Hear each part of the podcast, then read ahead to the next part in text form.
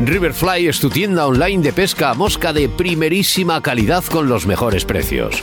Productos exclusivos de la marca Riverfly como anzuelos, dubin, hilos de fluorocarbono y de montaje, tungsteno y el mejor CDC del mercado. Si necesitas material de primera calidad, no dudes en teclear riverfly.com o en su Facebook Ricardo Vergaz Lozoya y en Riverfly Pesca a Mosca. Instagram Riverfly Pesca a Mosca o en su teléfono 653 92 70 49.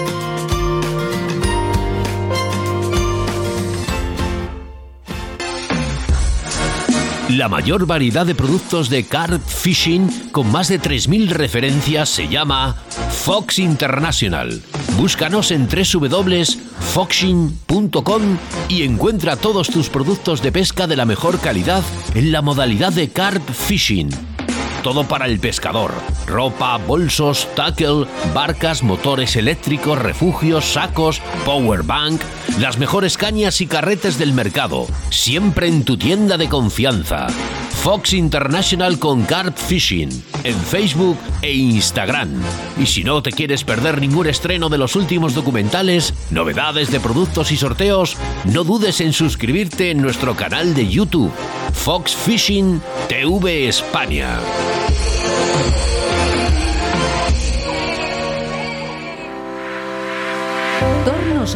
Fabricamos tornos para el montaje de moscas. Hablamos de un torno fabricado y mecanizado en España, 100% garantía de calidad con los mejores materiales y totalmente ergonómico. Giratorio 360 grados sobre su eje, con mordaza extra endurecida que puede albergar anzuelos desde 30 al 3 barra 0, con tensor y bloqueo pulido para que el hilo no sufra cuando esté en contacto con la mordaza muelle de sujeción para el hilo de montaje o tinseles, garantizado con dos opciones a elegir, en acero inoxidable o de aluminio anodizado. Puedes localizarles en Facebook buscando por Tornos Roll o en su teléfono 678 59 50 21 o en su página web tornosroll.com.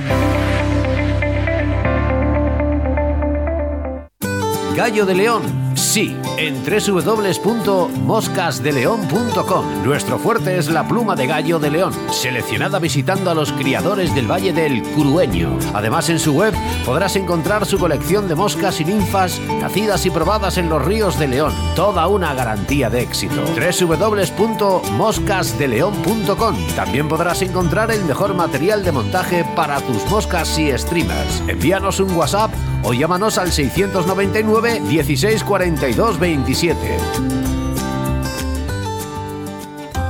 Los pescadores son más de corrientes, pero nosotros somos más de autovía.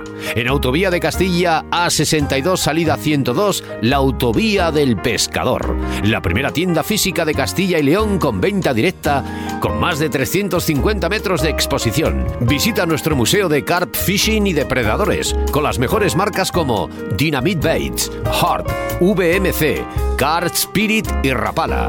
Asesoramiento personalizado por profesionales con guías de pesca en agua dulce y salada. Búscanos en Facebook José Luengo Pesca y la Autovía del Pescador o llámanos al 690 77 74 93 o 983 48 20 35.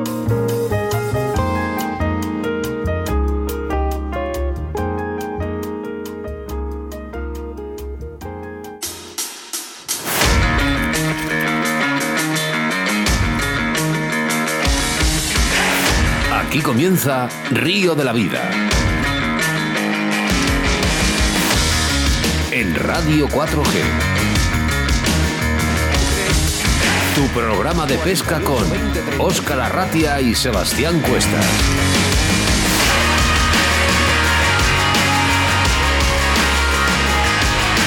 Pues sí, pues sí, hemos cambiado de sintonía. Bienvenidos, bienvenidas a Río de la Vida. Y es que parece increíble cómo pasa el tiempo y estamos eh, a dos meses de esas vacaciones tan necesarias por muchos. Es necesario recordar también la crecida de oyentes después de esa primera gala de premios Pesca de Río de la Vida en la que damos las gracias a todos los que estaban y los que suman a nuestro EGM. Agradecimientos a los patrocinadores, nuestros oyentes eh, fieles y también no fieles, ¿eh? y a esa gran familia llamada Río de la Vida en este programa de pesca en Radio 4G, programa 130 con nombre y apellidos 26 de mayo del año 2022. Mi nombre Óscar Arratia. Y como siempre, a mi lado, mi compañero y amigo Sebastián Cuestas. Buenas tardes, Sebas. Buenas tardes a todos, buenas tardes, Oscar. Y como no, es que la gente lo sabe. Aquí el rock nos gusta mucho en Río de la Vida. Estas canciones que tanto nos llenan los corazones y nos, entran, nos dan esas energías para, para empezar a pescar. Quiero que os acomodéis en vuestros sillones porque os invito a sumergiros en una apasionante aventura a través de lo que nos gusta, Oscar, las ondas de la radio. Y es que sin nuestra app radio no podría dar comienzo Río de la Vida. Podcast.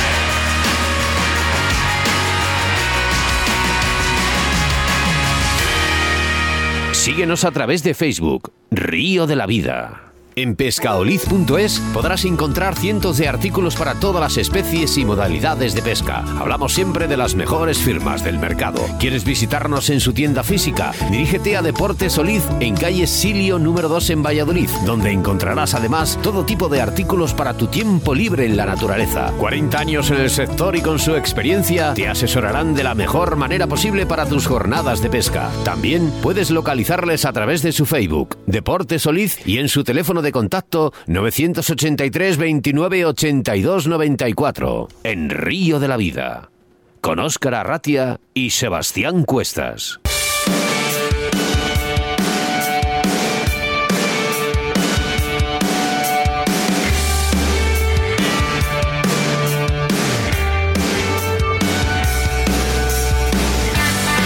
Comenzamos nuestro programa 130 en un programa especial, sin embalses y caudales, sin debate del día, ya que tenemos que hablar del salmón con Eugenio Saavedra y los datos más alarmantes del salmón.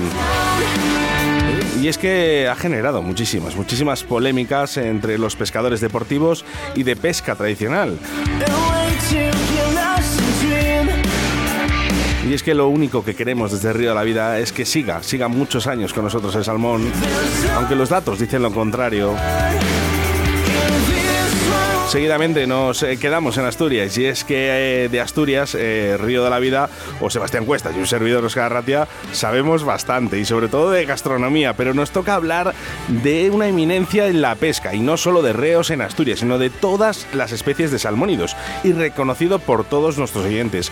Él es Andrés Torres García.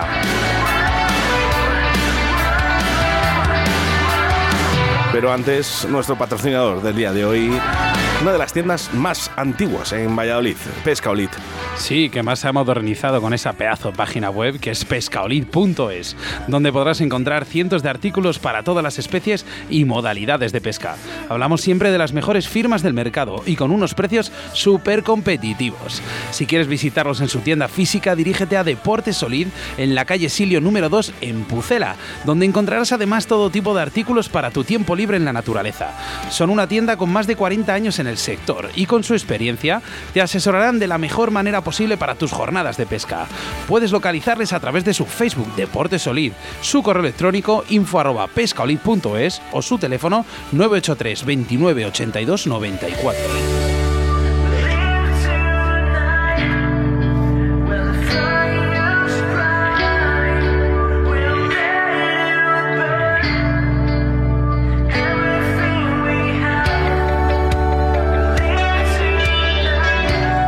Nuestro segundo entrevistado es Ignacio de la Fuente, jefe del Servicio de Caza y Pesca en la Junta de Castilla y León.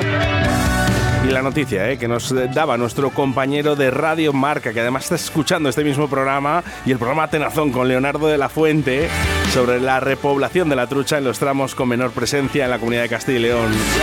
Gracias, Leonardo. Colaboradores habituales, Cañas Draga, Leralta, La Autovía del Pescador, JJ Fishing, Torno Rock, Riverfly, Moscas de León, Fosrey y Pescaolid. Quiero recordarte que estamos en directo y que puedes interactuar con nosotros a través de nuestro Facebook o en el 681 0722 97.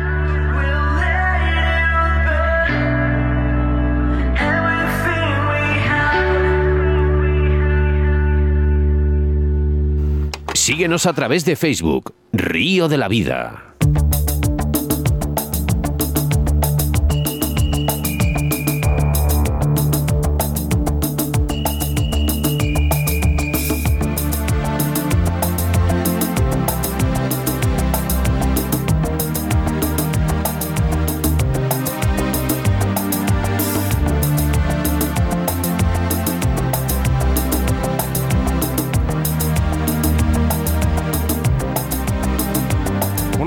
Hacia Asturias. ¿eh? Buenas tardes, Eugenio. Buenas tardes. ¿Cómo estamos, Eugenio? Muy bien, muy bien. Eh, me gustaría, eh, lo primero, darte la enhorabuena porque esa nominación creo que era completamente necesaria en la primera gala de Premios Pesca de Río La Vida. Bueno, yo tuve la oportunidad de daros las gracias ya en su momento ahí fue una gran celebración y la verdad es que hicisteis un, un evento que, que, realmente debe repetirse y, y, que fue fantástico. Salió todo estupendamente y, bueno, yo me congratulo con vosotros, es que habéis tenido felicitaciones sobre todo los, no solamente de los nominados, sino especialmente de los galardonados. Con lo cual, pues nada, muy, muy contento de haber estado ahí con vosotros. Bueno, eh, queríamos quitar presión ¿no? Eh, a lo que vamos a hablar en estos momentos, porque parte salmonero de la Real Asociación Asturiana de Pesca Fluvial. Eh, podíamos hablar de capturas, pero como hablaba el otro día con Jorge Rodríguez Maderal, creo que si decimos el número de capturas, lo que hacemos es que la gente vaya a los ríos y realmente las elimine. Eugenio. Cuanto menos tenemos, más queremos. Ah, bueno, sí, eso es algo, es una regla que, siempre, siempre se cumple. No vaya a ser que sea el último yo que no, que no tenga la oportunidad, pero bueno. Eh, la verdad es que el asunto es dramático, pero bueno, voy a quitarle también hierro. Los salmones no se van a acabar este año y posiblemente el que viene tampoco. Pero claro, hay muchísimos avisos y esto ya es, pues es más que alarmante, dramático porque viene avisando, viene avisando y, claro, y, llega, ¿eh? Se tarda, pero llega. Nosotros lo habíamos eh, catalogado de desastre. Bueno, es más, es más un desastre. Esto es dramático por, por muchas razones que supongo que tendré la oportunidad de exponer ahora de seguido. Pero ciertamente, pues bueno, es, es muy preocupante. Sobre todo es muy, muy alarmante eh, el CARES ya venía avisando, el, bueno, pues, pues también, es decir, que lleve casi tantos salmones. El Masma, que es un río muy pequeño, que tuve la oportunidad de pescar, bueno, pesqué prácticamente todos los ríos, excepto sabe que lo conozco, pero, pero nunca tuve la oportunidad de pescar. Los demás creo que he pescado todos los ríos eh, que tenían salmones allá entre el año pues 75 hasta, hasta la actualidad, ¿no? En Galicia sobre todo, porque estudié allí, pero, pero bueno, estudias por supuesto y Cantabria, donde, donde bueno, pues fue de manera recurrente hasta que dejé de, de, sacrificarlos y bueno, pues llevo unos años, unos años sin ir, aunque sigo siendo socio de las sociedades y demás, pero bueno, eh, todos estos ríos estaban avisando ya cuando se pusieron cupos que no se cumplen, la cosa está clarísima. Y entonces yo tengo un compañero que lo cité en alguna ocasión sobre todo lo que él dice, que esto es como un teatro y la función pues se va cerrando y, y las cortinas se van corriendo y bueno, pues ya veis lo que está sucediendo. Que, que, bueno, que están a punto de cerrarse. Entonces, pues claro, aludiendo a lo que tú dices, la gente tiene miedo y como como se están cerrando, pues se apuran y van más, ¿no? Parece que, que se los van a se los van a quitar sin pensar que lo que hay es que parar, lo que digo yo, esta debacle, procurar estabilizar esto, puesto que la caída es a nivel, a nivel de todo el Atlántico Norte y hacer lo que debemos hacer. Pero el problema es que no queremos hacer lo que debemos hacer. ni eh, nosotros ni el responsable. Eugenio, a mí es la administración. Me llega a mis manos una comunicación a la Junta General Extraordinaria de Socios de AEMS de Ríos con Vida a tu nombre en una videoconferencia que se hizo el día 14 de marzo. Cuéntanos un poquito eh, el proceso de esta, de, esta comunicación. Bueno, eh, esta comunicación, vamos a ver, yo soy socio, soy socio de Ríos, Ríos con Vida y pues se propuso a los socios hacer una consulta sobre si el salmón debía estar incluido o no en el ESPE. Y yo soy consciente que, que mucha gente que no es, conoce esto, esto es lo mismo eh, por eso creo que lo van a tener muy difícil, ¿no? Esto es lo mismo que lo del lobo, es decir, al final vota un señor de Ceuta, un señor de María, que indudablemente tiene el mismo derecho que un señor de, de aquí, pero que no tienen, que no tienen lobos y que tampoco tienen salmones. Entonces, ¿qué sucede? Que a la gente le contamos esto, pero hay que conocer íntimamente lo que sucede y por qué sucede. Entonces, bueno, yo eh, se hizo una serie de, es decir, una, propuesta razonada y nosotros esta propuesta razonada, como, yo como portavoz de Asturias Salmón Vivo, pues eh, respondimos y esto es una cuestión interna y bueno, eso no público, pero yo de seguido, pues lo que hice fue mi, comunicación, que es la que tienes tú, y que dije que por favor constara, constara en alta. Y bueno, pues ahí lo que vengo a decir es que me opongo, pero me opongo por razones eh, como buen conocedor que soy de, la ribera y de la idiosincrasia, fundamentalmente lo que yo llamo, que es algo que se acuñó aquí en una escuela de filosofía, y lo digo filosóficamente, pero en realidad me refiero a ello eh, desde el punto de vista biológico stricto senso. Vamos a ver, eh, se está contemplando la especie, pero la única especie que no se contempla en el ecosistema es la humana que somos una especie más de la naturaleza y que además somos decisivos en muchísimos aspectos. Es más, muchos de los problemas que tiene la naturaleza es como consecuencia de la acción humana, pero también hay otras muy positivas consecuencias de la acción humana. Es decir, eh, el mundo no es, independientemente de donde viva cada uno, no es como era hace 100 años ni hace 200 con nuestros aciertos y nuestros errores como especie, pero hay que contemplarla. Y en este caso concreto hay que contemplarla también. ¿Y por qué razón? Y voy a ser muy radical porque aunque haya una minoría, esa minoría puede hacer tantísimo daño que es igual que la mayoría no queramos, porque ese daño va a ser inmenso. ¿Por qué? Porque es una especie codiciada. Y al ser una especie codiciada, automáticamente aumenta de valor. No sé si me estoy explicando.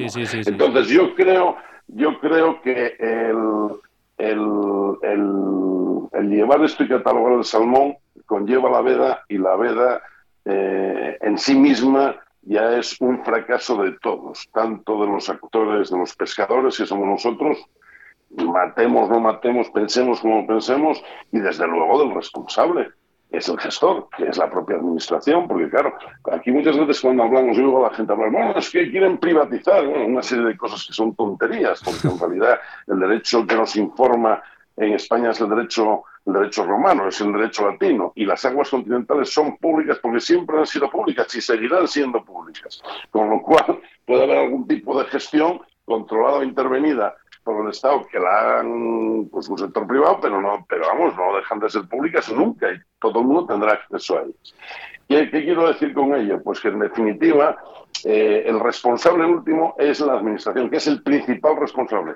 Ahora, lo que está sucediendo ahora, lo que no puede es eh, exonerar ni eximir de, digamos, de cierta, eh, de cierta impronta moral, que es, la costumbre, lo que nosotros hacemos todos los días, de, tomar determinadas acciones. Eh, ¿Cuáles son esas acciones? Pues la moralidad, a nosotros todos nos enseñaron que pescar es pescar, es capturar el pez, es sacrificarlo y es comérnoslo. Eso es así y es lo moralmente aceptado. ¿Qué sucede?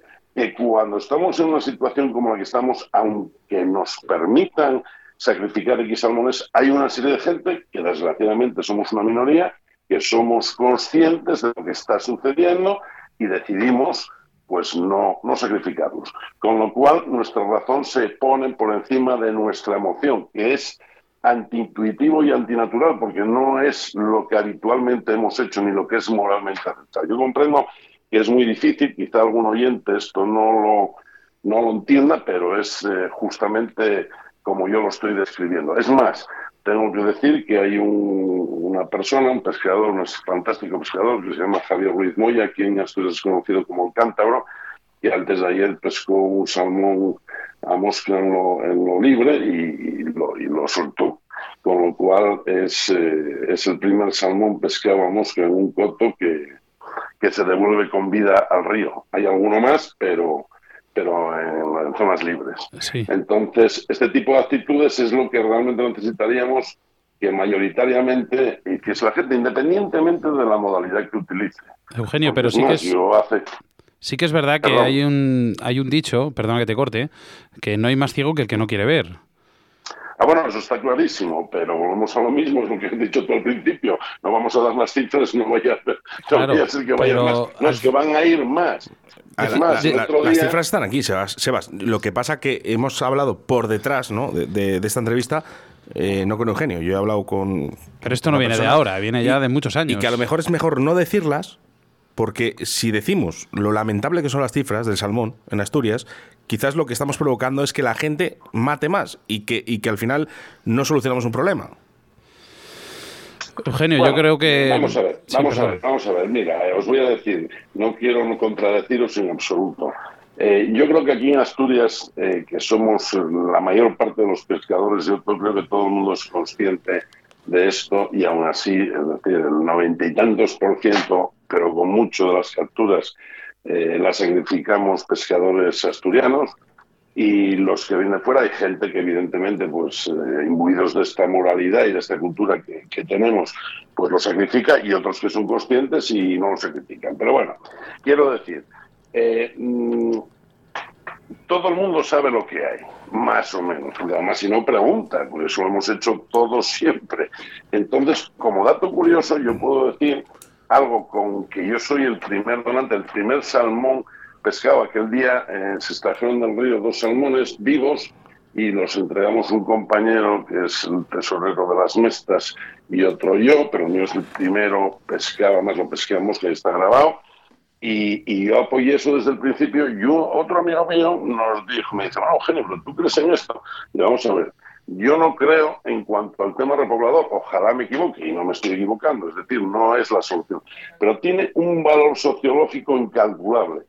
Y estamos viendo, pero lo que pasa es que es muy lento. En estos días, pues hay una serie de gente que estoy leyendo que están donando los salmones al proyecto Arca sí, y, son muchos de fuera, y son muchos de fuera, con lo cual, ¿qué ocurre? Que, que hay un gran desconocimiento sobre la biología, el ciclo, toda una serie de cosas. Es como la repoblación, todo el mundo confía en la repoblación. Sigamos repoblando en el mundo 230 años y en España, particularmente en Asturias, 112 años esto más de 100 años, 102 o 103 años. Con lo cual, eh, yo no sé, no sé qué más quieren, qué más necesitan, pero siguen pensando que esa es la solución y no es la solución. Lo mismo que la pesca sin muerte no es la solución, es una herramienta. Pero es, que aparte de eso, hay otra cuestión fundamental que a mí me preocupa muchísimo, y particularmente este año. Eh, ¿Qué es lo que, lo que a mí me está ahora reconcomiendo? Pues muy sencillo, que el, lo que nosotros llamamos aquí jocosamente cuenteo, que es el, el, el, contaje, eh, la medición, el número de salmones que hay en los ríos en después de la, de la cuando empieza en septiembre, normalmente es como se suelen hacer, esto se empezó a hacer hace ya 12 años, un par de años no se hizo, o cuando las condiciones ambientales del río no lo permiten, y entonces se cuenta el río a vista y con buzos. ¿Vale? Bien, pues se da una serie de cifras de los salmones que hay en los ríos en, otoño, a principios del otoño. Yo, eh, eso que nosotros llamamos cuenteo, le hago una, hago una corrección, lógicamente. Diría un economista, lo deflactamos, ¿no? Es decir, quitamos aquello que pensamos que, bueno, porque hay toda una serie de errores, una serie de intereses, también hay pescadores, unos quieren que haya más, en fin.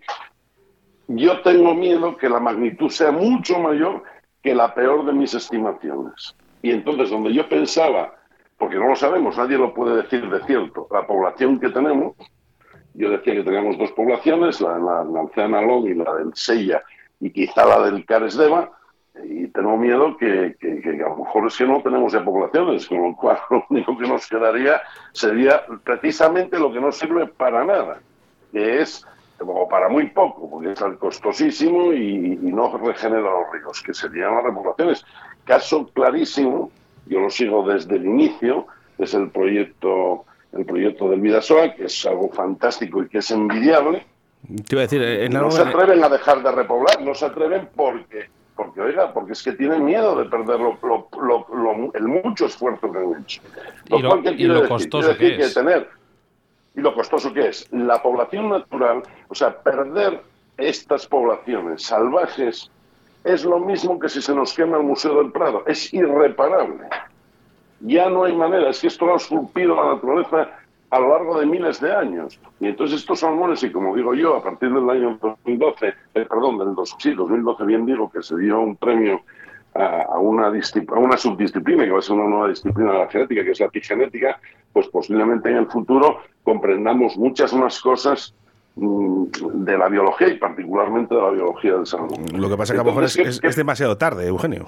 Eso es el problema, justamente. Entonces el principio de prudencia lo que indica es que lo que deberíamos es de parar de sacrificar es como mínimo, aparte de otras acciones, porque simplemente eh, dejando de, sacrificarlos, hasta incluso vedando el río, haciendo un paro biológico, tampoco logramos nada si no mejoramos el medio. Es decir, esto habría que hacer un plan, como digo yo, mínimo a 20 años. Eugenio, que muchos ya no lo veremos. Se nos ha pero es que hay que hacerlo se nos ha pedido eh, por detrás, eh, no vamos a decir nombres lógicamente, ¿no? Pero se nos ha pedido que realmente intentemos que se veden esos ríos. Eh, es prácticamente imposible y te voy, a, te voy, a, decir por qué. Y tú no sé si me vas a confirmar o no, pero mm, estamos a muy cerquita, a menos de un año de, de las votaciones que tanto mandan en Asturias. Entonces es muy complicado. Bueno, claro, por supuesto yo puedo dar una serie de datos, bueno, mejor dicho, no puedo darlos, pero tengo constancia de, cosas increíbles. Y llegué a decirle a un político, oye, eh, tú sabes que yo soy un entusiasta de esto, como dicen ahora, soy un friki de esto de, la pesca del salmón. ¿Tú crees que mi voto puede depender solo de esto? dice, el tuyo no, pero de todos eso sí. Pues ahí está el problema, Eugenio. Pues y, luego otra cosa, voy a aprovechar porque esta entrevista se va a escuchar mucho, Eugenio, porque lo hemos visto, ¿no? Porque nos llegan esos mensajes. Quiero aprovechar que Río de la Vida está a favor de la pesca. Eh, ya no estamos hablando de pesca tradicional o pesca deportiva. Estamos, o sea, aquí o pescamos todos o no pescamos ninguno. Y aquí hay un problema. Y entonces, si nos juntamos, a lo mejor, hablando, nos entendemos. Es que yo creo que hay una, una minoría muy minoritaria que lo que quiere es que haya una guerra y quiere... Mm, es que no puede haber guerra. Además ellos lo dicen, embarrar, lo que... es que no puede haber guerra. Esto es no puede haber guerra, es que esto es pesca. Esto es. Es un deporte, es, una afición y al final es lo que es. Es para ir al, río, pasarlo bien y nada de, de... Para eso ya tenemos las políticas y los equipos de fútbol, ¿sabes? Y además es que es lo que nos ha tocado vivir, desgraciadamente. Entonces, yo además lo confieso, lo dije desde el principio, porque me intentaron pues la crítica ad hominem diciendo que yo iba fuera y que sacrificaba los salmones. Digo, pues mire, pues sí señor, y donde se puede lo sacrifico, por supuesto que sí. Es más, yo soy un pescador con muerte. Lo que sucede, y además voy a contar un dato curioso. Yo en un, un determinados ríos, que voy a ríos donde se puede sacrificar y otros donde no se puede sacrificar, pues resulta que pagó cantidades muy importantes para lo que es mi economía, para satisfacer esta afición. Entonces yo, en un momento determinado, y hace muchos años, digo, bueno, vamos a ver, yo, yo es que soy tonto. O sea, vengo aquí, pago lo que es para mí una pequeña fortuna por satisfacer mi afición. Me he divertido, lo he pasado estupendamente, resulta que suelto los salmones y voy a ir a casa a sacrificar los míos. No sé si esto es suficientemente descriptivo. Sí, porque digamos que sacrificar los salmones allá donde hay grandes poblaciones y no influye para nada en el ecosistema. Y, y, yo respeto, y yo también, y desde la vida, pero es que cero por cero todas las opciones. sigue siendo cero. Eugenio, cero por cero. Ahora, claro, por supuestísimo. Y, cuando hablamos de números, aquí no engañamos a nadie. ¿eh? Y lo que se entiende, o lo que intentamos ¿eh? desde Río de la Vida también, es fomentar a que hablando se entienda la gente. Y de que cuando no se puede, no se puede. Y el día que se pueda, como está diciendo Eugenio, pues bueno, ya hablaremos, ¿no? Porque a lo mejor, oye, pues a lo mejor alguien se puede llevar un salmón a la casa, pero es que ahora, en estos momentos, no se puede.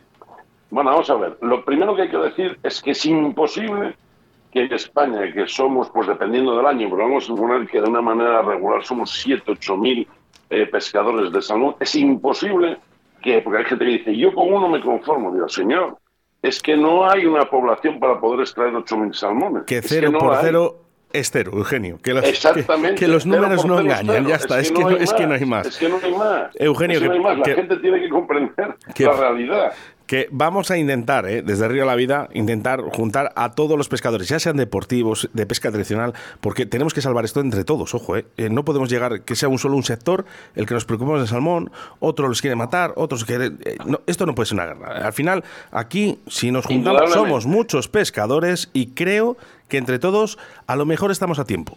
Vamos a ver si por una vez en España no actuamos tarde y mal. ¿Eh? actuamos, eh, ya llegamos tarde, pero por lo menos yo creo, más. Yo creo, yo creo que el intento merece la pena y no sé si llegamos tarde o no, pero por lo menos intentarlo. Efectivamente, que, no se diga que nos hemos Lo que necesitamos de una manera, pero de una manera perentoria, es eh, que los pescadores exijamos a la administración que haga su trabajo.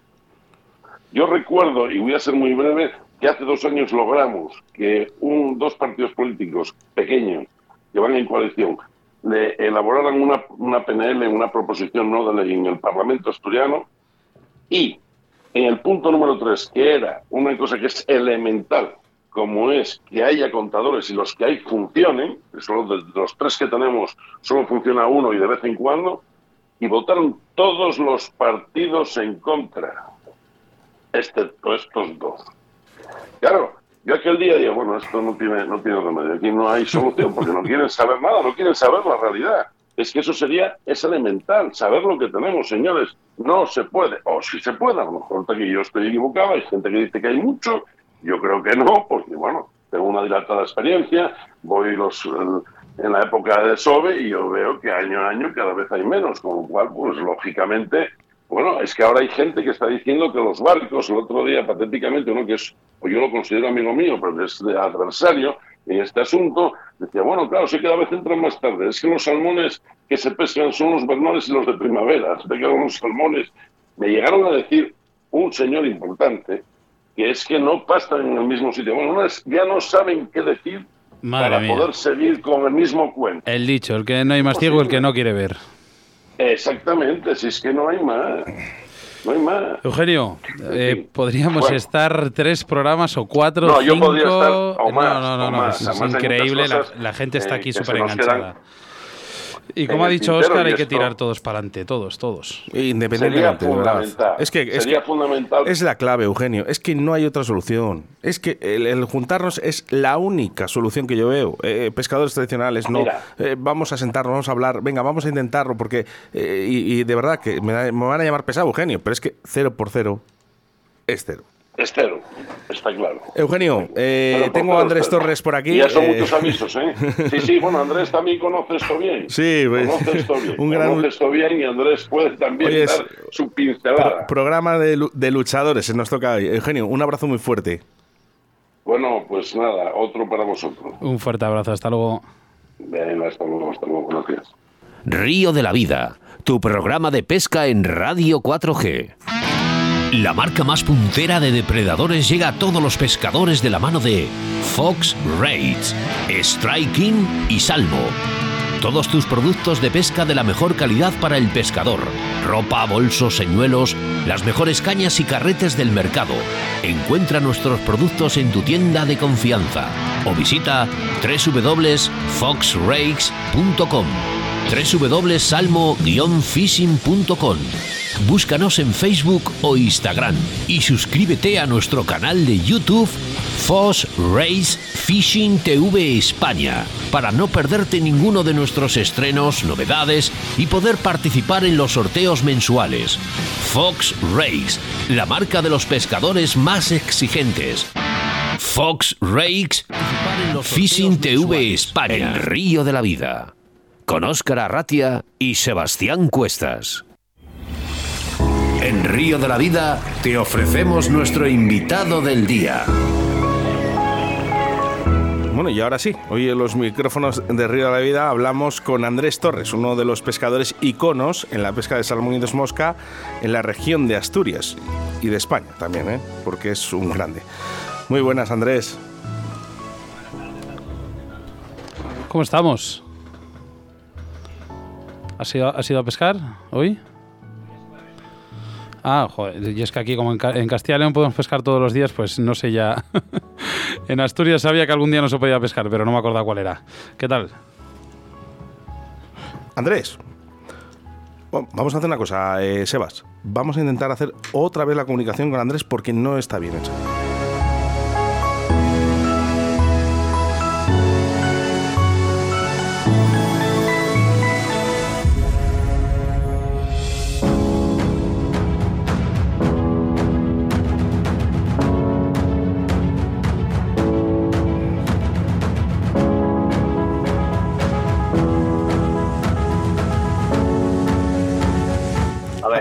¿Qué tal ahora? Ahora sí. Bueno, ha sido mucho mejor. ¿eh? Te digo porque además ya nos ha pasado alguna vez y luego es súper molesto, ¿no? Estar toda la entrevista entre que no nos oyes, nos oyes y es, algo complicado. Eh, ya has estado en Río de la Vida, la gente te conoce a nivel nacional, pero sí que nos gustaría que nos contaras esa pequeña experiencia como pescador, ¿no? ¿Cómo empezaste? Bueno, la verdad es que tendría que irme muy para atrás para recordar cuando empecé, pero recuerdo que empecé pescando en el nacimiento del río Luna, del, río Luna precisamente, y pescando pues con un corcho y, y acebo. Yo creo que como el 90% de los pescadores de este país. Eh, bueno, un, empiece bastante parecido al de todos los pescadores, bien has dicho tú, pero al final eres un pescador que estás afincado en Asturias. Descríbenos con tus propias palabras, ya que hemos estado hablando con Eugenio, este paraíso llamado, como he dicho, Asturias, que tanto nos enamora a los pescadores y tantos problemas nos estamos encontrando últimamente. Pues mira, todavía, precisamente ayer pesqué una de las zonas que pescaba cuando no tenía carne de conducir y bajaba en autobús urbano a pescar al río Trubia y lo hablaba con un señor que me reconoció, que me conoce desde hace 22 años y, hablábamos precisamente de cómo había bajado todo en estos años de, de pesca que llevamos. Yo me acuerdo de bajar sin tener ni idea de pescar, no tengo mucha hora, pero de aquella no tenía ninguna y pescaba el doble de truchas que hoy. Fíjate. Está claro que cuando eso pasa es que algo ha cambiado. Sí, cuando el río suena agua lleva, en este caso valga la redundancia, pero que al final, mira, yo estuve no hace mucho ahí en el río Trubia y la verdad que es un río precioso que para lo pequeño que es, es eh, que sea un río salmonero, ¿no? Si no me equivoco, ¿no? Bueno, es una zona salmonera, pero no es un río en el que se pueda pescar salmo. Sí, al final es una cabecera de cría. Bueno, ahora ya ni eso porque está cerrada una presa eh, y entonces interesa más que no suban los salmones y cogerlos para otros menesteres que para la reproducción natural. Andrés, hoy nos centramos, como bien hemos dicho, en esta entrevista de la pesca del reo y, por qué no, también del salmón. ¿Qué diferencias encontramos entre el reo y la trucha a la hora de su pesca? Bueno, en verdad, si no analizas, la, la pesca es la misma, básicamente. Eh, partimos de la base de que es el mismo pez. Tiene un comportamiento diferente porque va al mar, se alimenta y vuelve a subir. Y es verdad que cuando entra en el río es un pez muy voraz.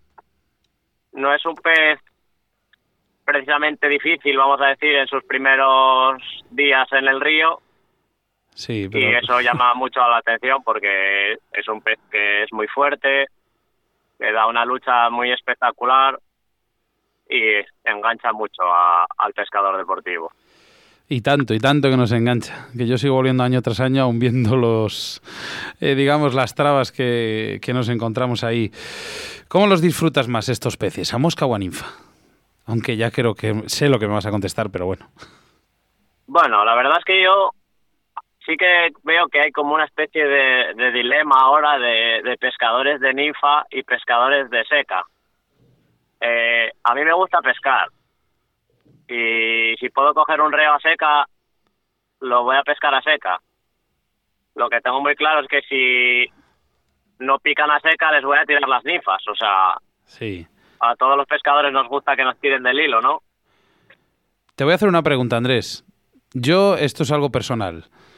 Eh, la pesca del reo. Para mí, creo que los reos al final les clavas en el fondo, pero yo creo que los reos como que te ofrecen muchísima más resistencia y te dan bastante más caña cuando les clavas a ninfa que a mosca. Y mira que vas con hilos bastante más, en principio, con un diámetro algo más grueso. Bueno, para mí, es verdad ¿eh? que cuando los pescas a ninfa los coges en, en las aguas fuertes, digamos, y, y, normalmente mm. la pesca del reo a seca es en aguas más tranquilas, normalmente. O sea, es entonces eso ya cambia bastante la pelea. Sí. Bueno, ahora le pido a todos nuestros oyentes eh, que escuchen a, una persona que tenemos al otro lado del micrófono enfrente mío. Buenas tardes, ¿quién es usted? Buenas tardes, soy Ricardo Vergaz, Riverfly, ¿qué tal? Andrés, ¿le conoces a este tío? Buenas, por supuesto. ¿Qué, tal, Ricardo? ¿Qué tal, Andrés? Pues mira, acabo de llegar ahora mismo aquí a los estudios y me han dicho que estabas aquí. Digo, bueno, pues te voy a saludar y tal. ¿Qué tal estás? Pues bien, aquí charlando un poco con esta buena gente. Sí. Oye, te quería hacer ya aprovechar, Andrés, una, una pregunta. Que tú que eres experto en esto de los reos, eh, dinos una mosca así un poquito buena para, para cares, para pescar en superficie. Pues mira, que, que, no, sea la, que no sea la hormiga, ¿eh? seguramente es el río que menos conozco. Sí. Pero también creo que es un río eh, que te puede dar todo y a la vez nada. Sí, sí. Eh, es el típico río que un día llegas y pescas la hostia y te crees buenísimo porque todos los peces están comiendo hormigas y se comen lo que pase. Sí. Y a lo mejor te pasas una semana más y no vuelves a coger otro. Sí, sí, eso me ha pasado a mí. Yo llevo yendo muchos años a los reos. Hay alcares, pues no sé, igual 28 años, 27, muchos, y eso me ha pasado a mí muchas veces. Días muy buenos y días de, nada, no ver un pez, ¿Qué tocar uno, se suelta. ¿Qué, ¿Qué, le pasa? ¿Qué le pasa al Cares, Ricardo? Andrés, ¿qué le pasa? Que lleva dos, tres años. Bueno, yo creo que es una cuestión de morfología del río, más que nada. Es un río que, que viene de, de pura nieve, que cuando hay riadas no deja una piedra en su sitio, y yo creo que la cantidad de invertebrados que hay en comparación como puede haber en un narcea o en un alón es mucho menor. Mm. Las eclosiones también son menores, por eso cuando hay eclosiones de hormigas se ponen locos. Bueno, pues eh, creo que, ¿eh? ha quedado respondida tu pregunta, ¿no, Ricardo? Sí, sí, perfectamente, perfectamente. Oye, mira... a ver, sinceramente, si tengo que escoger una mosca, escogería una hormiga pero los tengo cogidos con un varón y no es ningún secreto.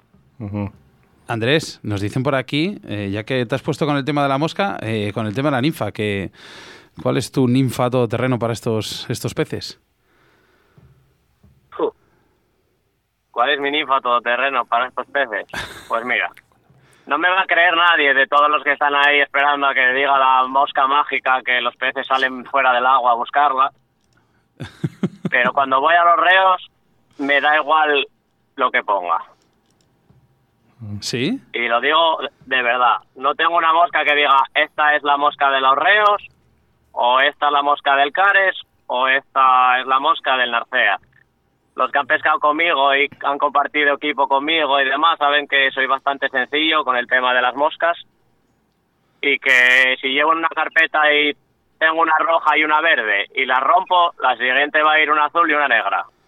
Bien, bien, mira, tenemos aquí a Jesús Martín que está aplaudiendo y es que hace lo mismo, o sea, Jesús abre la caja y mira, pues tengo un tricóptero en primera línea, toma tricóptero. Y, así. Así que, Quería, ya que estoy aquí en los micrófonos, aprovechar que veo que está conectado por aquí Francisco Sánchez y enviarle un saludo desde aquí de 4G. Eh, Oscar, ¿podemos abrir el micro de Chuchi que le quiere hacer una pregunta a Andrés? ¿Le tienes por ahí? Venga, Chuchi. Mm, no, no, no le quiero hacer una pregunta. Ah, que estabas ahí levantando la mano, digo, a lo mejor... Le quiero decir que comparto totalmente lo que ha dicho con lo de las moscas, porque los reos, yo creo que es el momento, es el, el, echarle la presentación, el... Por ejemplo, ¿qué pasa en el Cares? ¿Por qué es más difícil que, que el Narcea o el Sella? ¿Por qué? Porque tiene una transparencia las aguas totalmente diferentes. Tú te arrimas, te ven desde el avión cuando te, cuando te asomas. Entonces, bueno, quizás es un poco más difícil ese río por eso. Pero en cuanto a las moscas, pues, pues el día que se comen hormigas está claro que se las van a comer en cualquiera de, los ríos. Eh, Y otros días eh, se pueden comer cualquier cosa, son ríos recientes lo que les eche se lo van a comer, una rectag, una... todas las moscas estas mitos que hay. ¿Qué va? Un, tricóptero de pelo de ciervo, una, una oreja de liebre, una hormiga con, con, culo de pato. Esas moscas son genéricas para ellos. Y en cuanto a las ninfas, pues cualquiera. Si tiras en un chorro grande con un cuerpo, vas a coger reos igual. No, yo, yo no tengo una mosca específica para el reo. Quizás me quedaría con la hormiga por la ¿Por la? Pues porque es la más mítica, ¿no? Es la que realmente vemos que es la que más se come, ¿no? Y la que mejor se ve. La que mejor se ve, efectivamente.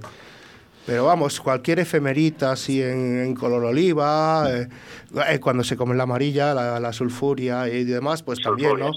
Correcto. Pero mira, yo por ejemplo no llevo ni una a la caja. No, no, pues ¿No llevas ninguna amarilla? esa mosca hay que llevarla. Eh, yo creo bueno, que sí, dependiendo de dónde pesques, ¿eh? Claro, si tú, claro, si tú vas al Narcea, ahí poquito. Si vas al Sella, no te queda otra de llevarla. pero las hay en los terríos. Yo nunca, nunca he pescado un reo con una sulfuria, para que veas. Y, también hay la, la, Potamantus, que también, bueno, pues parecida. esas dos, ¿no? Pero vamos, esa mosca hay que llevarla porque te puede surgir muy fácilmente, que se la coma sobre todo en, en la época avanzada, ya entre julio y agosto y tal. Esa mosca, yo, yo he visto, y sobre todo los días estos de, de lluvias y de tormentas, la zumban, ¿eh? La zumban.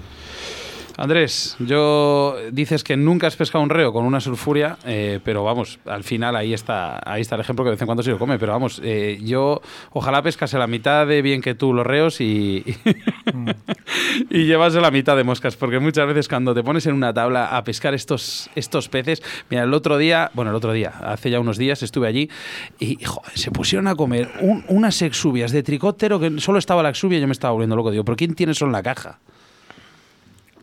Hombre, a ver, tanto el Sella como el Piloña, eh, los reos y las truchas hacen un curso bastante intensivo de comer moscas que no tiene nadie. No, pues era solo la exubia, no había mosca, no había nada. Sí, pues, comen exubias, comen dípteros enanos recién entrados, o sea, son cosas inexplicables, pero al final es la gracia que tiene. Bueno, vamos a entrar en un tema un poco más complicado. Asturias tiene un patrón geográfico que ninguna parte del mundo lo tiene. Además, que siempre lo he dicho, que, es el único sitio donde el río come en superficie, al igual que lo hace la trucha, con la misma frecuencia. Pero creo que esto se nos va a acabar en nada, Andrés. ¿Esto por qué? Bueno, pues igual que echamos balones fuera con el tema del salmón y hablamos de cormoranes, garzas, focas, barcos, redes y todo lo habido y por haber. Eh, la trucha y el reo no están mucho mejor y no los molesta nadie. Bueno, sí, los cormoranes, que llevan 20 años aquí y también los hay en León y los hay en Chile. Yo estaba en Chile hace un mes y hay más cormoranes en un río de Chile que en toda Asturias y está lleno de truchas. Entonces, alguna cuenta falla. Claro que falla. Bien lo decía Oscar. Va a llegar un momento que la cuenta de cero por cero va a ser cero con los reos también. Entonces. Eh... A ver, hay una matemática que está muy clara y es que si no hay truchas es imposible que haya reos. Claro. O sea, tú si, si no hay mujeres y hombres, no puede haber niños. Pues esto es lo mismo. O sea, si los ríos tienen una población mínima de truchas, aún más mínima va a ser la de reos, porque al final no dejan de ser truchas migratorias que se van al mar. Si no hay competencia en el río, las cuatro truchas que hay no van a ir al mar a nada, se quedarán allí. Quiero que cuentes un ejemplo el otro día de una publicación tuya en Facebook. Llegaste a un pozo salmonero de referencia en Asturias. ¿Cuál era exactamente? En la zona libre, si no me equivoco. Vamos, que era, era, era parcial, ¿no? No es, no es una zona libre, es, es la zona libre. Es la zona libre. ¿Y cuántos coches había aparcados? Cero. El mío. El tuyo. Esto, y yo lo estaba pescando, ¿eh? Esto es un claro ejemplo de, de que hasta los propios, eh, las propias personas que viven y van allí a pescar eh, se están dando cuenta de la verdad, pero no quieren Por ejemplo, eso es una cosa que me llama mucho la atención y, y siempre lo digo, como grandes pescadores, porque al final podemos tener opiniones muy diferentes sobre el salmón, sobre matar o no matar, pero no dejan de ser grandes pescadores eh, que han vivido, han vendido salmones cuando se vendían salmones, han pescado 100 salmones en una temporada eh, solo tenían que sacar la caña por la ventana para sacar un salmón, ahora a lo mejor cogen uno a la temporada, eh, tienen que hacer 100 kilómetros para coger un coto en el Nercea para poder librar y me siguen diciendo a mí en la prensa, en la televisión y a su mujer en casa que eh, hay salmones pero vienen más tarde. Sí, o que pastan en otros lados, ¿no? Qué poca credibilidad, ¿no? Eh, no, hay, no hay peor ciego el que no quiere ver. Y yo creo que lo he dicho tres o cuatro pues veces hoy, pero... de la pesca, vendemos eso, vendemos la repoblación y, y nos lo creemos y ponemos la normativa en función de esos datos. Por muchos años que pasen en Asturias, se va a seguir viendo la pesca sin muerte como un problema en vez de una solución o una herramienta, como decía Eugenio. No, no, yo lo tengo claro. O sea, esto está, esto está para que alguien, eh, un político que lo mismo le dé por, como le dio en su día en Oviedo, por hacer rotondas, decida que las frutas y los reos y los salmones son eh, animales maravillosos y que hay que hacer algo con ellos. Y entonces cambiará la cosa. Hasta entonces no hay nada que hacer. ¿Crees que en Asturias existe el dicho de que si yo no puedo, los demás tampoco? Eh, cada vez lo tengo más claro. ¿Por qué? ¿Por qué si al final... El... Me te voy a poner de ejemplo a ti, eh, Más, Andrés. más que ese dicho es, ¿para qué lo voy a dejar ahí? Para que lo coja otro. Efectivamente, pero te quiero poner a ti de ejemplo. Tú eres guía, Fly Tour, si no me equivoco, eh, eh, Sí. digamos se llama tu empresa de, de guías o de guía. Eh, a partir del 15 de junio, creo recordar, eh, se automáticamente ya no puedes volver, ya no puedes pescar con ninfa. Es un método al final en el cual, eh, tú, digamos a la gente que le ofreces esas guías, hace que, que al final es un, es un porcentaje mayores para poder sacar peces, para, para atraer a pescadores, para, para gastar dinero en hostelería, para gastar dinero en, en- en- en museos, en cuevas, en, en peajes, en gasoil, y te lo quitan. Y no Mira, ven- yo para mí, para mí eso es eh, una pataleta. Eh, cuando el Consejo de la Pesca decidieron que para matar menos salmones había que quitar la ninfa, las, las asociaciones eh, buque insignia de Asturias decidieron que si ellos no pescan salmones a ninfa, yo tampoco puedo pescar truchas y reos a ninfa porque a lo mejor me pica un salmón.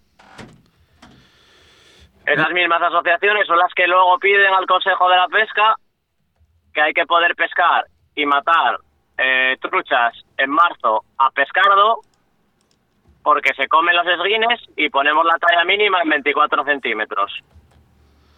Fíjate. Es que si no es una broma, si alguien en medio ambiente con una carrera eh, en biología o en lo que sea o en matemáticas no entiende que esto es una broma, es que vamos mal.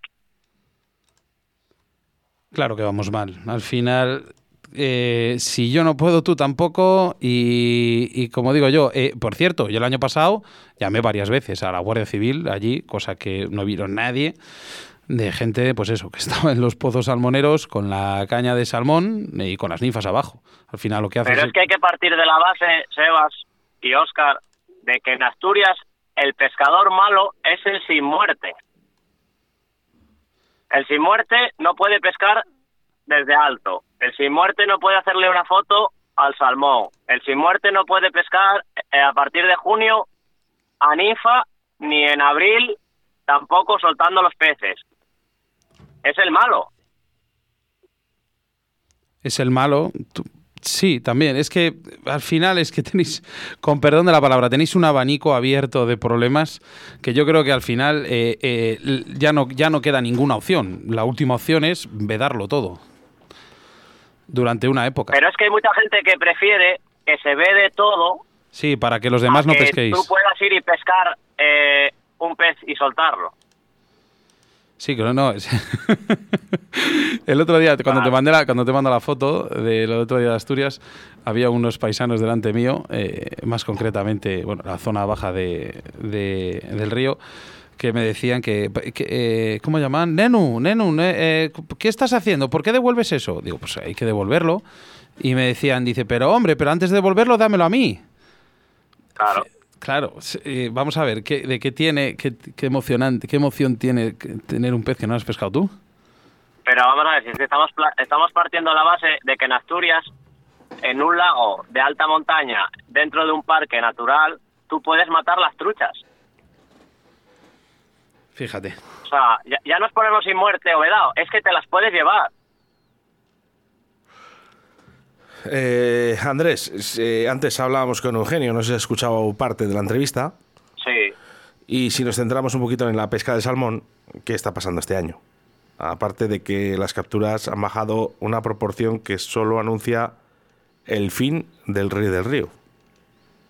Bueno, pero este año no es mucho más catastrófico que el año pasado o que el anterior o que el anterior o que los últimos cinco o seis. Sea, yo no sé, no quisiera equivocarme, pero no sé si fue en 2010 que el Sella dio cerca de mil salmones.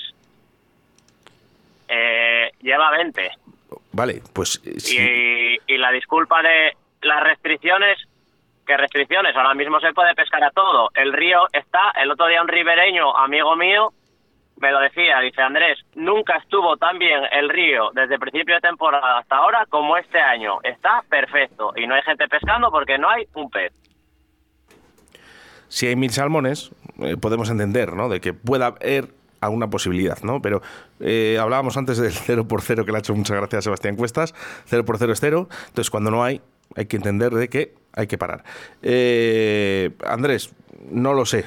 ¿Crees, dime alguna posibilidad o cuál es la solución ¿no? que podríamos dar para que la pesca vuelva a sus orígenes en Asturias? A ver, yo hace unos años te hubiera dicho, hay que poner parte sin muerte y, empezar a, cuidar lo que tenemos. Hoy por hoy y creo que en una especie como la del salmón, porque la trucha está claro que funciona, solo hay que cruzar el túnel del Negrón, pagar 8 euros de, peaje y ponerse a pescar. Ahí funciona la pesca sin muerte. Da igual que lo diga, funciona. O sea, ahí están los datos y ahí están los ríos. El salmón no depende tanto de nosotros, pero está claro que si sigues matando, cada vez habrá menos. Eso son matemáticas. Si en una cesta hay 10 naranjas y quitas 8, quedarán 2. Y eso es indiscutible. Al final, mi, opinión es que el mejor, la mejor solución para una administración como esta, que la pesca es una molestia, es cerrar el grifo y todos a su casa. Y es un problema menos. Me gusta cuando eres claro, Andrés, y lo sabes, que hablamos eh, periódicamente por detrás de, la antena, y me gusta cuando eres claro, pero es que está difícil la cosa, Andrés. Pero es que va a ser así. O sea, va a ser así porque al final alguien, lo que te digo, un político que mande más que un político de aquí, pues a lo mejor un señor de la Unión Europea, un día abra un libro de datos o pida explicaciones aquí y diga, hostia, pero ¿qué pasa aquí? Vamos a ver, hay más osos que salmones. Hay más urogallos que salmones. Eh, no sé, llevamos protegiendo el oso cuánto? ¿50 años? Yo no veo que haya una granja de osos para repoblar osos por el monte porque hay pocos, no. El día que hubo pocos osos, se acabó el matar osos y hay que protegerlo. ¿Por qué no se hace lo mismo con el salmón? Al final, con el salmón, creo, y bueno, seguramente que me lluevan palos, pero creo que manda más el que grita más alto. Hombre, el que grita más alto que el que hace las cosas bien, efectivamente. Y el, miedo, Sebas, que estamos en un Mira, yo te voy a poner un ejemplo ahora que, que, uso mucho. Yo ahora voy bastante a escalar. Los que me conocéis sabéis que ahora me dio por la escalada y ando todo el día por ahí colgando. Y resulta que aquí en una pared aparece un nido de buitre que hay en Asturias ahora mismo una población como las palomas y ese sector de escalada se cierra y se respeta. Y si no lo cierra el gobierno, el escalador es el que deja de ir allí para respetar ese nido.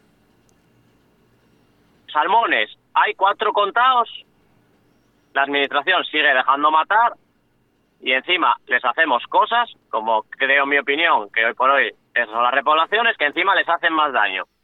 ¿Por qué hay que proteger un pájaro que la población es estable y no protegemos, protegemos un pez que está claro que está fastidiado? Pues que alguien me lo explique. Yo si alguien me lo explica y me da un razonamiento que yo me pueda creer y que no crea que me están tomando el pelo como ahora mismo, yo diré, oye, tapó. Lo que sea, hay que matar, matamos. Hay que soltar, soltamos, lo que digas. Pero un razonamiento de verdad. Aquí el único razonamiento que hay, Andrés, es el, el de los ciegos. No, aquí el único razonamiento que hay es el que el del periódico, el de la tele, el del amigo que te publica la tontería de turno, eh, el del que se quiere sentar en un sillón y, ir a consejos y, a- y al, y al Congreso de los Diputados. Ese es el... Pues esa es la definición, ¿sabes? El, el, el llegar y el ir trepando poco a poco hasta el puestín y, y el cobrar y, y dar mítines. Ese es el problema. Y al final el pez es lo de menos. Pues sí. Eh, Andrés, podríamos, como lo he dicho Eugenio, eh, repetir programas y programas y programas de, de los problemas que tenéis ahí en Asturias. Pero sí que es verdad que lo bonito es que de momento seguís teniendo esos peces cada día menos, el reo que tanto te apasiona, nos apasiona a todos. Y un servidor aquí, eh, junto con los que están sentados en la mesa y Óscar Arratia, seguiremos acudiendo a Asturias, haya más peces, menos peces. ¿Por qué? Porque es un paraíso único. Y cuando digo único es que solo hay uno, no hay más. Y aquí estaremos esperando, ya sabéis, por lo menos comeremos bien y, y beberemos bien. Bueno, también. eh, ¿cómo- qué bien nos conoces. Oye, Andrés, hazme un favor. Dime, Dale un abrazo a- al perrete, A Max. a Max. Ese sí que es un grande, ¿eh? a ver que te perdí. Digo, que des un abrazo a- al perrete, a Max. Se cortó la llamada. Ah, no. Aquí, aquí lo tengo. ¿Eh? Dale, dale un abrazote a Max ¿eh? de, de nuestra parte, de parte de Río La Vida, ¿eh? Muy bien. Andrés, un abrazo muy fuerte. Bueno, señores, un placer, como siempre. Buenas tardes. Buenas tardes. Escríbenos un WhatsApp a Río de la Vida. 681 07 22 97.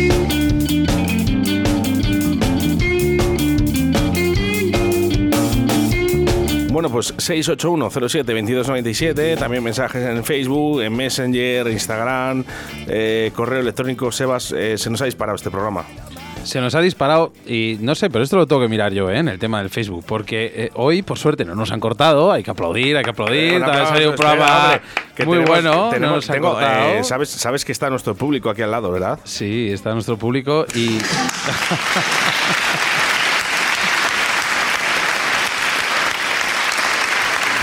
Y hay que mirar el por qué, y yo estoy con la página de administrador, porque cuando eh, superan los 50, 60 comentarios, los primeros dejo de verlos.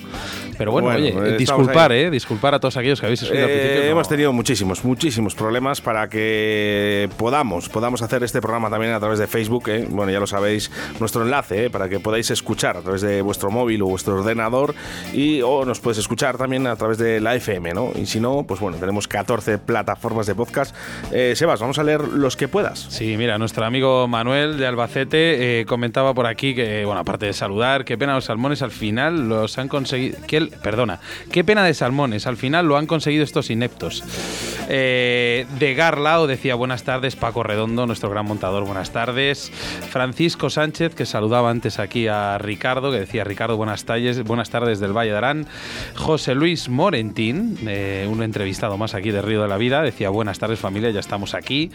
Amancio Menéndez, ¿te vale cualquier ninfa para que se las metas en la boca? Eh, pues- No, vamos, lo que yo creo que lo que quiere decir que le da igual que tire una mosca, que tire una ninfa, que este tío eh, las pesca igual, ¿eh? Hernando siempre acudiendo a su cita con Río de la Vida, de verdad. Teníamos que. Vamos a empezar a mirar lo del tema de los oyentes, hombre. A ver quién es el oyente más fiel, porque antes teníamos a Minayo, Minayo al final es del equipo. Antes teníamos a Manolo, Manolo ahora ya no le tenemos en directo porque o pesca mucho o trabaja mucho. Yo creo que es lo primero, pero bueno. también, también está ahí como un poco en el equipo. yo creo ¿no? que Hernando ahora ayuda, ¿eh? está cogiendo las primeras Eh, posiciones. ¿eh? Hernando Eraso, cuidado que te proclamas eh, fiel, ¿eh? Oye, eh, lo único que si para la siguiente gala, joder, como tengamos que traer a Hernando Eraso desde Colombia, Nada, nos sale caro, ¿eh? Me- mira, nos mata Sarbelio. bueno, eh, te voy a decir una cosa, ¿eh? Es un tío muy legal, ¿eh? Sarbelio, ¿eh? Así que bueno, todo puede pasar. Próximo año, el, el oyente más fiel, ¿eh? Un premio en Río de la Vida.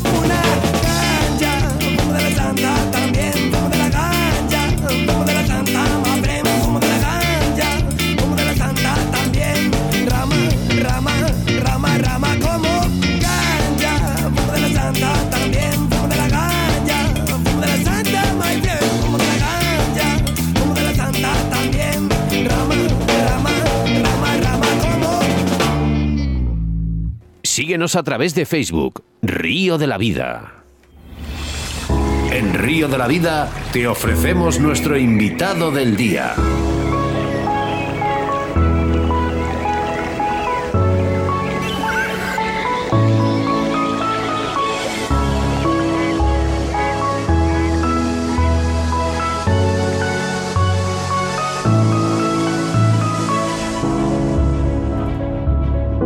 Nuestro segundo entrevistado es Ignacio de la Fuente, jefe del Servicio de Caza y Pesca en la Junta de Castilla y León. Y esa noticia que también nos daba nuestro compañero también de Radio Marca, Leonardo, sobre la repoblación de la trucha en los tramos con menor presencia. Buenas tardes, Ignacio, ¿cómo estás? Hola, ¿qué tal? Buenas tardes. ¿Qué tal, Ignacio? Muy buenas, Sebastián, ¿qué tal estás? Pues aquí detrás de los micros y tú también detrás de esa línea telefónica tenemos muchísimas ganas de escuchar esta noticia. Eh, lo primero, daros la enhorabuena eh, a la Junta de Castilla y León y Política Forestal ¿no? por ese premio de Río La Vida, yo creo que más que merecido. Gracias a vosotros por homenajearnos en ese sentido y un placer colaborar con todos vosotros en todo lo que necesitéis. Lógicamente dar eh, la mayor difusión posible a lo que es la gestión del patrimonio natural en Castilla y León y de hecho damos luz verde a ese plan de repoblación de la trucha. En los ríos eh, de la comunidad con menor presencia de trucha, cuidadito Ignacio, que, que los oyentes tienen muchas preguntas para ti. Muy bien, bueno, pues en primer lugar yo creo que debemos contextualizar.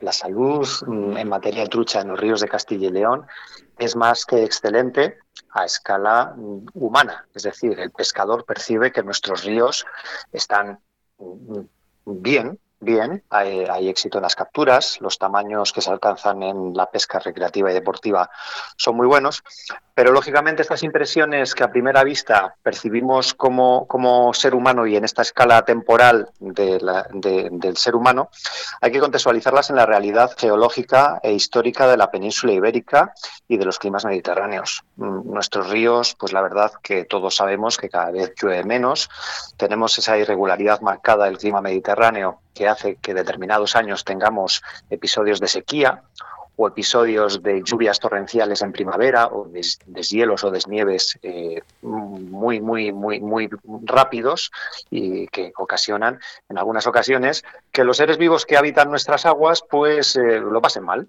Y la trucha no es ajena a esta realidad.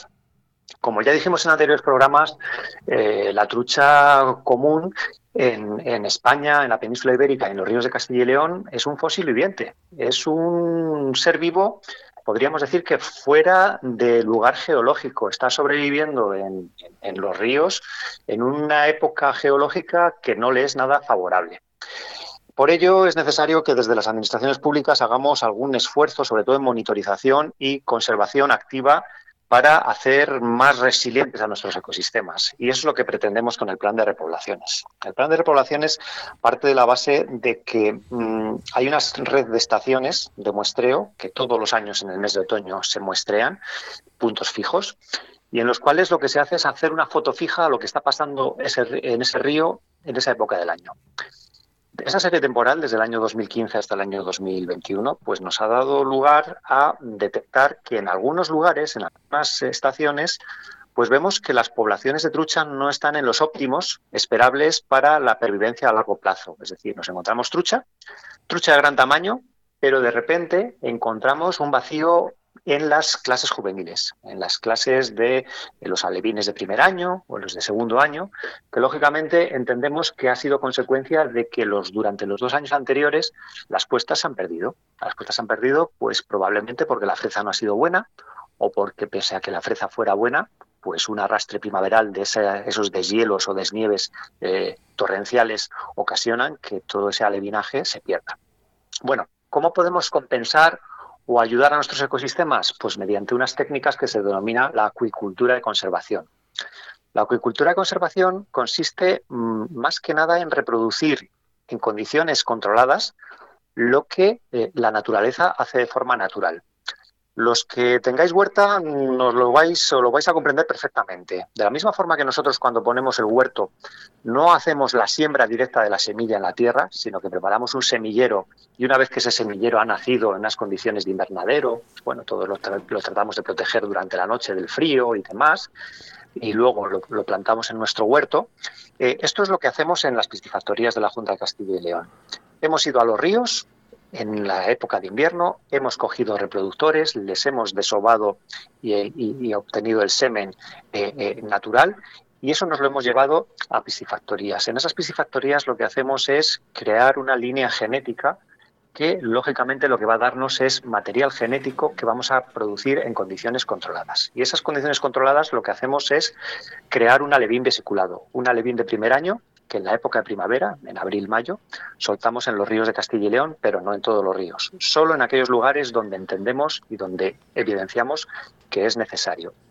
¿Con ello qué aseguramos? Pues lógicamente hacemos un frezado artificial de nuestros ríos, un frezado artificial de nuestros ríos y sobre todo reproducimos las características salvajes de nuestros alevines y de nuestros, de nuestros alevines. Es decir, nosotros no echamos trucha grande, no echamos trucha eh, de talla.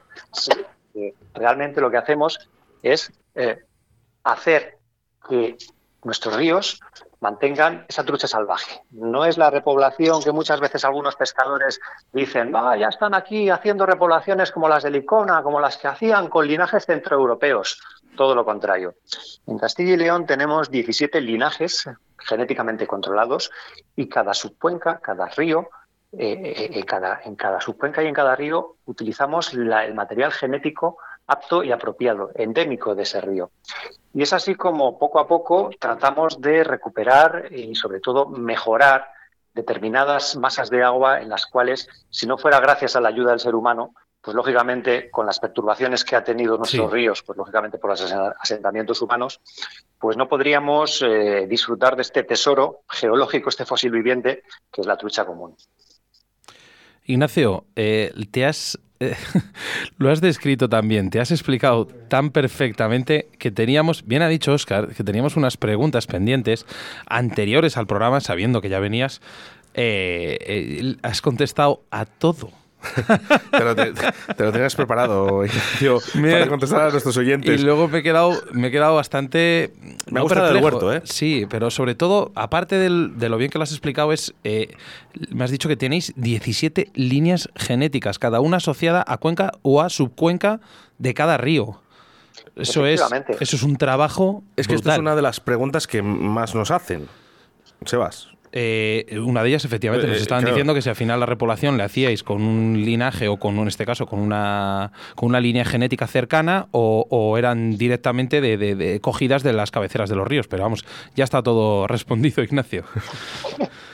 Pues bueno, me alegro muchísimo y sobre todo, lógicamente, este documento de plan de repoblaciones, que bueno, tiene su parte técnica, pero lógicamente también hemos tratado de redactarlo de una forma que sea comprensible y entendible por, por, por, cualquier ciudadano, pues lo pondremos a disposición de nuestros oyentes en la página web de la Junta de Castilla y León para que aquel que quiera profundizar sobre, sobre este documento pues pueda, pueda resolver sus dudas y, lógicamente, nuestras líneas de contacto con la Administración están plenamente abiertas, así que ante cualquier inquietud o cualquier temor que manifieste algún oyente o algún pescador, nos lo puede hacer llegar, que se lo aclararemos, aclararemos gustosamente. Mira, hay una, una de las otras preguntas que más está están haciendo nuestros oyentes, eh, que dicen, que, ¿de dónde van a sacar las truchas? De los ríos de León, como lo han hecho toda la vida, hasta que los dejaron esquilmados. Bueno, la pues gente, yo... Te lo digo, Ignacio, yo te lo digo, ¿eh? no, para, que, para que respondas, porque sé que vas a poder responder, ¿no? Pero pues la gente se piensa que, sacáis todavía, bueno, todavía, perdone, que se sacan las truchas de, del Órbigo para llevarlas a Lesla. Todo lo contrario, todo lo contrario. Una cosa es que la piscifactoría esté en Vegas del Condado, en la cuenca del Porma, y otra cosa es que en esa piscifactoría, lógicamente en unas condiciones de cautividad, tenemos trucha burgalesa, trucha palentina, eh, trucha zamorana, trucha leonesa, y lógicamente a cada provincia mandamos lo que necesita. Y lógicamente no hacemos extracción de peces de león para mandarlos a Palencia, a Burgos o a Soria. No, no, no.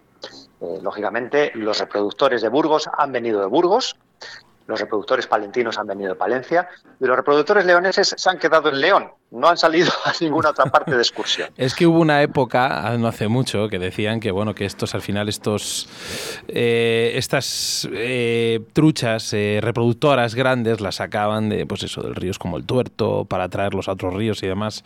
Y bueno, yo creo que al final bueno tu, tu respuesta o digamos o tu contestación extendida de antes da, da respuesta a todas las dudas.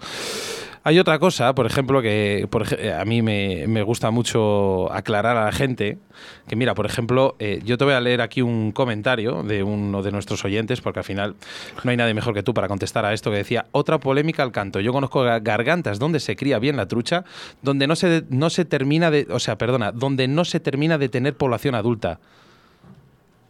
Claro, bueno, es, lógico, es lógico y razonable. Eh, lógicamente, bueno, en primer lugar también tranquilidad a nuestros oyentes.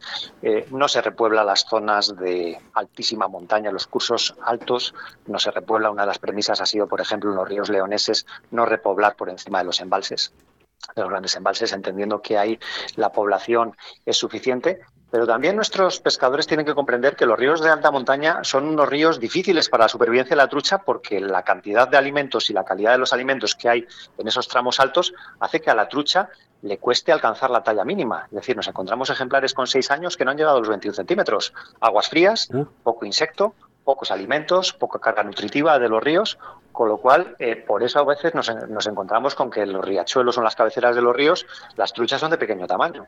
Son truchas viejas, pero que no alcanzan el tamaño, lógicamente, por las condiciones del medio. nos dice, nos dice este mismo oyente que las, las del sur de Ávila, qué pasa, que aquí se van y no vuelven. Hombre, las del sur de Ávila las tenemos en la Liseda de Tormes. La Liseda de Tormes está cerca del barco de Ávila. Es una piscifactoría de la Junta de Castilla y León en la cual albergamos tres líneas genéticas. Línea genética Tormes, línea genética Tietar y línea genética Cega, segoviana porque es la más cercana. La línea Tormes creemos que está yendo muy bien. La línea Tietar nos está costando mucho fundarla y sobre todo hacer producción. Es una trucha que se nos está dando mal a la cría en cautividad. Pero bueno, poco a poco creemos que vamos a revertir y sobre todo la cuenca Alberche y la cuenca Tietar la vamos a ir mejorando poco a poco. Es una cuenca bastante dañada por los incendios forestales recurrentes y sobre todo también por la torrencialidad de la misma. Eh, Ignacio, no todas las preguntas son malas. ¿eh? También hay gente que dice que qué bien. ¿Eh? Lo que pasa es que nos vamos a centrar eh, bueno, en la gente que tiene esas dudas. ¿no?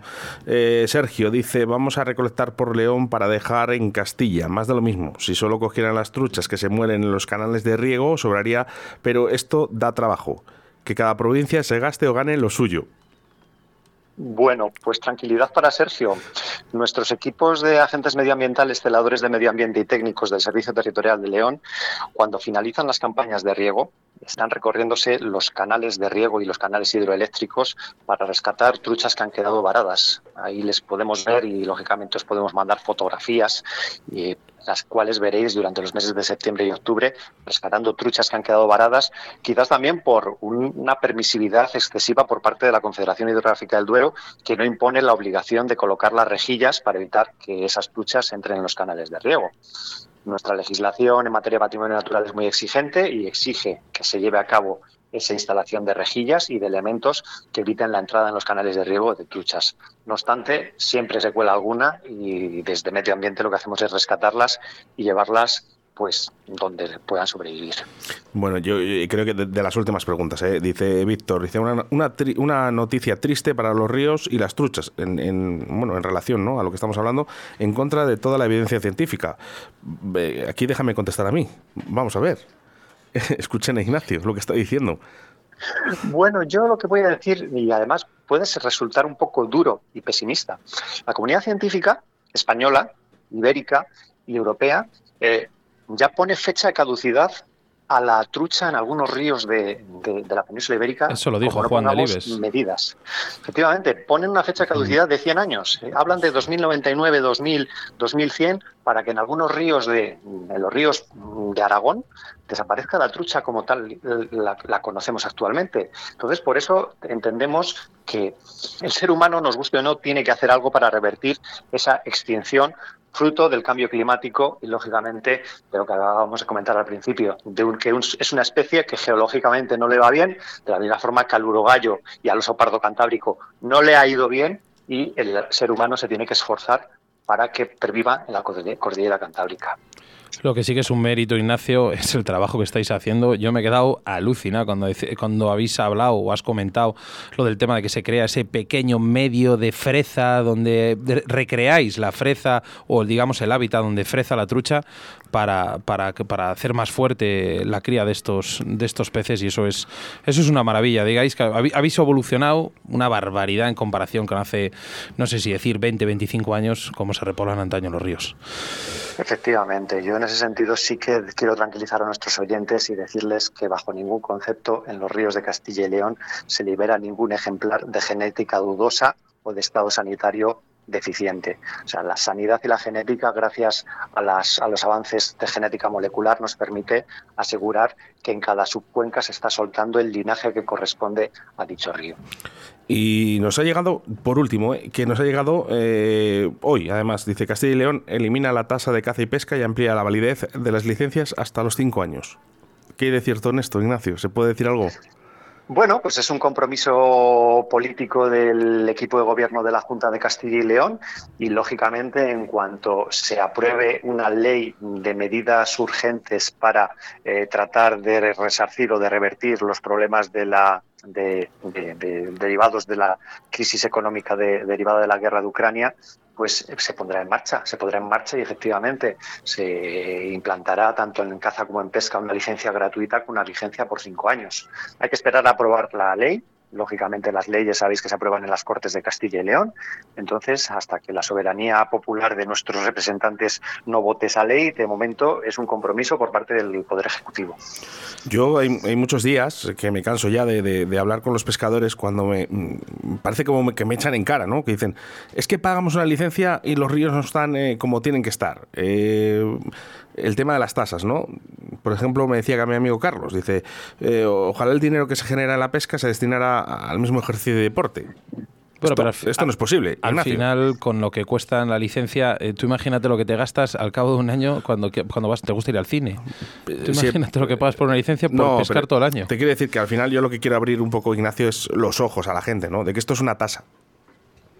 Efectivamente, es una tasa que yo creo que además, eh, si bien era una tasa como tal, yo creo que 15 euros era totalmente asumible. Lógicamente, con 15 euros por los eh, miles de pescadores que tenemos en Castilla y León, tampoco vamos a revertir la situación de los ríos. Es decir, los ríos no solo se mejoran con las tasas derivadas de las licencias de pesca, sino con todos los impuestos que directo o indirectamente pagamos los ciudadanos de Castilla y León, que realmente y, y del conjunto de España, que lógicamente van a una cuenta común y en esa cuenta común, pues lógicamente se reparten según las necesidades y que a veces no, es, no son los ríos la, prioritaria, pero bueno, ojalá. Ojalá, hombre, sí que es verdad que mm, realmente en las políticas públicas el medio ambiente es el gran olvidado y sobre todo nuestros ríos y nuestra gestión del patrimonio natural muchas veces es el gran olvidado o quizás el hermano pequeño en cuanto al reparto de fondos, de fondos tanto comunitarios como de eh, los presupuestos generales del Estado o de las comunidades autónomas. Pero bueno, la verdad que la ilusión de los que de los servidores públicos que trabajamos en este sector, pues yo creo que también hace que la inventiva y la capacidad de imaginación, pues, pues haga que, el ciudadano, pues bueno, dentro de lo que cabe se sienta más a gusto eh, en, en, cuanto a uso de los recursos naturales. Y así queremos que nuestros ríos, pues lógicamente, sean escenarios de disfrute y de sosiego por parte de los pescadores. Ignacio, tenemos a, bueno, tengo aquí a mi derecha a nuestro micólogo aquí en Río de la Vida, Jesús Martín. Le tenemos aquí un poco impaciente porque quiere, quiere preguntarte una cosa y, yo también estoy impaciente. Jesús, ¿qué es? Sí, realmente, entonces, ¿cuántas piscifatorias tenemos en Castilla y León para, para trucha común de las diferentes cuencas? Aparte, la Liseda, Vegas del Condado y qué más. Y nada más. Para trucha común solo tenemos esas dos. Antiguamente, en Galisancho, en Salamanca, teníamos eh, trucha común, lo que pasa que no se daba muy bien por las condiciones que tenía el Tormes salmantino, tenía muchísima mortandad y al final la línea Tormes la hemos subido a la liseda de Tormes, a Barco de Ávila, lógicamente sigue siendo Cuenca Tormes y la calidad de las aguas es una calidad mucho mejor. De momento ahora en Galizancho lo único que producimos es el salmón del Danubio o Ucho, que utilizamos para el Coto Villagonzalo 2. Sí, sí, eso lo sé bien, además he hablado con Juan Carlos Velasco de eso. Y, y no sé, ¿no te parece insuficiente el las piscifactorías, no sé, el tener tantas líneas genéticas en, en dos piscifactorías solas, en caso de una riada o tal, que se escapen las diferentes cuencas en un río, no sé, no es peligroso ese tema, no sería, hombre, ideal sería que hubiera en cada subcuenca, en cada cuenca, una piscifactoría para mantener eso, a lo mejor es utópico, pero bueno, es una pregunta que hago yo, si te parece procedente. Pues mm, sí, efectivamente. Esto fue una medida que en los años 60, mm, como quien dice, pues prácticamente todas las provincias de Castilla y León y las provincias de España que tenían trucha tenían su propia piscifactoría. Recordad en Burgos la de Quintanar de la Sierra, en Palencia la de Celadilla del Río, eh, en Segovia la de Navafría, por ejemplo, pero la realidad es que hoy en día mm, la gestión avanzada de, de, las piscifactorías hace que sea mucho mejor desde un punto de vista sanitario y genético tener centros de producción más tecnificados, en los cuales tengamos personal formado, altamente formado y sobre todo que se implanten unas medidas de bioseguridad y se asegure sobre todo también el caudal. Eh, uno de los problemas que teníamos, por ejemplo, y así os lo pongo de manifiesto, en Quintanar de la Sierra, eran los caudales de verano. Los caudales de verano eran muy deficientes en, en ese río y lógicamente nos quedábamos con la piscifactoría inutilizada durante los meses de julio y agosto. Algo parecido sucedía en Celadilla, Celadilla del Río. La calidad de las aguas pues no era la mejor para producir trucha y teníamos muchísima mortandad. Ahora hemos evidenciado que el Porma nos aporta unas, una, calidad de agua y sobre todo una, eh, un caudal continuo muy, muy eh, eh, excelente desde un punto de vista de óptimos poblacionales. Y por otra parte, ya lo hemos evidenciado, hubo una riada en el Porma, una inundación de la piscifactoría y las medidas de bioseguridad que teníamos en ella evitaron que eh, las truchas acabasen aguas abajo del porma. Es decir, hay medidas de competencia suficiente para evitar que esas truchas acaben aguas abajo del, del río en caso de crecida. Ignacio, fue ya para prácticamente acabar esta entrevista, que por mí yo me tiraba toda la hora siguiente porque son, eso es información que, vamos, yo personalmente no, no tenía ni idea de ello y al final pues nos ayuda a resolver muchas de nuestras dudas. Eh, ¿Tenéis en mente eh, la apertura de alguna otra piscifactoría u otro medio de aquí a corto plazo? Pues de momento no, de momento no y creemos que tenemos un repertorio genético tan, tan evidente y sobre todo una capacidad tan tecnificada y unos profesionales que la están manejando con tanta calidad que no nos planteamos la apertura de nuevos centros. Tened en cuenta que nuevos centros, como lo comentábamos anteriormente, suponen más inversión económica y esa inversión económica preferimos eh, racionalizarla y dedicarla a otras actuaciones en materia de adecuación de ríos, de tramos de pesca o, por ejemplo, de accesibilidad para que, lógicamente, todos podamos disfrutar de, los cotos o de los EDS o de, los ARIC.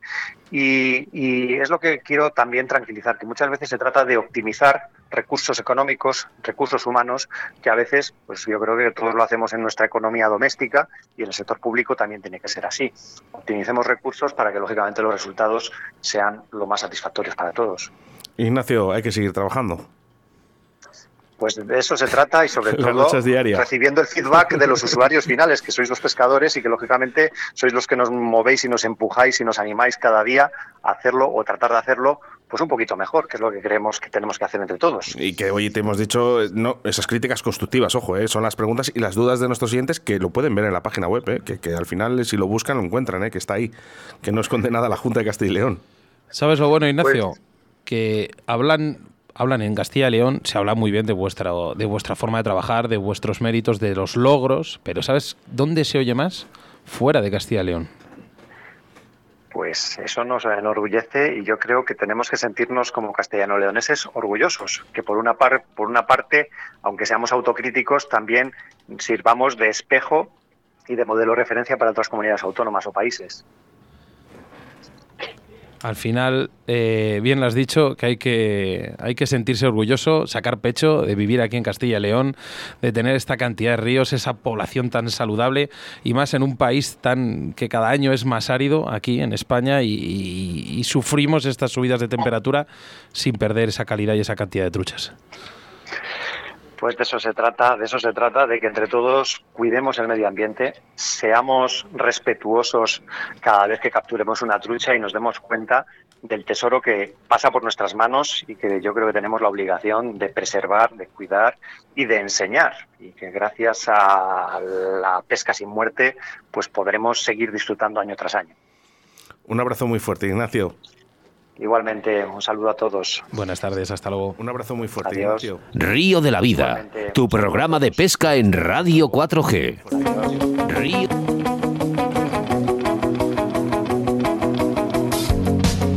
Bueno, que no se asuste nadie, hombre. Está como una Se ha- cabra el se nos ha programa colado- de... Se nos ha colado aquí un, ¿eh? un delay, pero bueno. Que no, no pasa nada, ¿eh? que esto es el directo. ¿Sabes por qué pasa esto? ¿Esto? ¿Por, por, por, por qué Pues es- porque por no lo en grabamos, no, pero la gente, los valientes lo hacemos en directo. Y luego hay personas que lo hacen diferido y pueden cortar estas cosas. Nosotros aquí está, ¿eh? Mira, un- Somos transparentes. soltado una pregunta, me hubiese gustado... Transparentes como Ignacio. Sí, me hubiese gustado haber, habérsela dicho a Ignacio, porque al final, eh, bueno, pues oye, no la he leído, pero a mí me gusta. Buenas tardes, ¿y por qué no? Trucha arcoíris reproductoras como en otros países, sobre todo en los tramos medios y bajos de los ríos. Me hubiese Eso, eso- gustado. eso es otra historia. Y es que ¿sabes lo que pasa? Que esa pregunta a mí me encantaría también hacérsela. Sí, pero ponemos un aunque, aunque compromiso yo, a la aunque sí, ya a lo mejor a Ignacio. Eh, es, es complicado eh, esto, ¿eh? Es complicado. Y se está luchando, ¿eh? Os lo voy a decir. Se está luchando para que la trucha arcoíris esté en Castilla y León. Pero está muy, muy, muy difícil. Pero hay que seguir buscándolo. Sí, hay que seguir buscando, como lo que hay que hacer es seguir haciendo el río de la vida, ¿no? Por supuesto que sí. Oye, programa más que completo, ¿eh? Con Eugenio González Saavedra, el- ese salmón, esos datos del salmón que son escalofriantes. Grandísima entrevista a Andrés Torres con la pesca del reo. Qué gran pescador. Y ¿Cómo qué, no? y qué gran perro. Gran pescador, eh, ¿lo dices físicamente o, o como...? Ah, vale. No, no, que es, que es- que es muy grande, Andrés. Aparte que, eh, os lo vamos a decir, que no nos da miedo, ¿eh? es un buen amigo de esta radio, ¿eh? del Río de la Vida. Y bueno, pues hemos acabado con Ignacio de la Fuente, con un poco, también un poco las dudas. Fíjate que íbamos a hablar de estas repoblaciones, al final nos hemos liado un poquito ¿no? con las dudas de, de nuestros oyentes, que son muchas, pero de verdad, si os metéis en la página de la Junta, todo lo que ha dicho Ignacio está ahí, está ahí. Eh, no da tiempo para más. Eh, Ricardo Vergaz, buenas tardes. Buenas tardes. ¿Todo bien? Todo bien, perfecto. Disfrutando del programa. Jesús, ¿todo bien? Perfecto, lo de, vamos, ha sido un programa muy completo. La verdad es que, bueno, como a mí los salmónidos es de lo que más me gusta, aunque me gustan otras modalidades, pero vamos, creo que ha sido una entrevista a, a los tres eh, maravillosa. Chapo, un programa para recordar. Chapo. Bueno, pues eh, esto no es eh, posible sin el capitán de a bordo, Sebastián Cuestas. Pues sí, a ti te gustan los salmónidos, a mí me gustan los salmónidos, me gusta a todo el mundo la pesca, pero lo que me gusta es vuestra compañía. Es lo que más no, me gusta. no, no engañes, no engañes, ¿eh? A- Aquí, lo que, ¿sabéis lo que nos gusta? Eh, Los cachopos. Hacer, hacer, No, hacer un programa como el que hemos los cachopos, sí. hacer un programa como el que hemos hecho hoy. Con los tres despedirnos. cachopos que tenemos en el estómago, que ya se estaba quedando uno dormido en el sofá. Madre mía, calla, calla, por favor, he sido yo, ¿eh? además, el que me estaba quedando dormido antes de hacer el programa. Pero lo que realmente nos gusta es que acabar este programa de Río de la Vida, programa 130, acabarle tan bien como lo hemos hecho hasta ahora. Y ahora somos personas y somos amigos. Y nos gusta ir a tomar una cañita juntos. Así que nos la vamos a tomar a vuestra salud. Salud desde quien te habla. Óscar Rate acompañado de Jesús Martín, Ricardo Vergaz y el capitán de a bordo, Sebastián Cuestas. Hakuna Matata. Hasta luego. Adiós.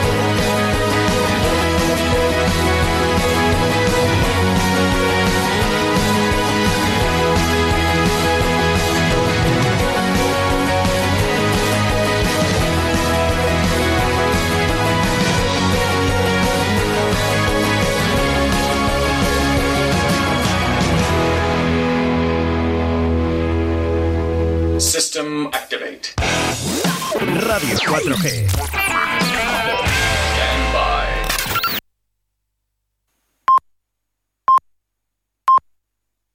More music. Esto es Radio 4G. De nuevo, juntos. Radio 4G. Radio More music.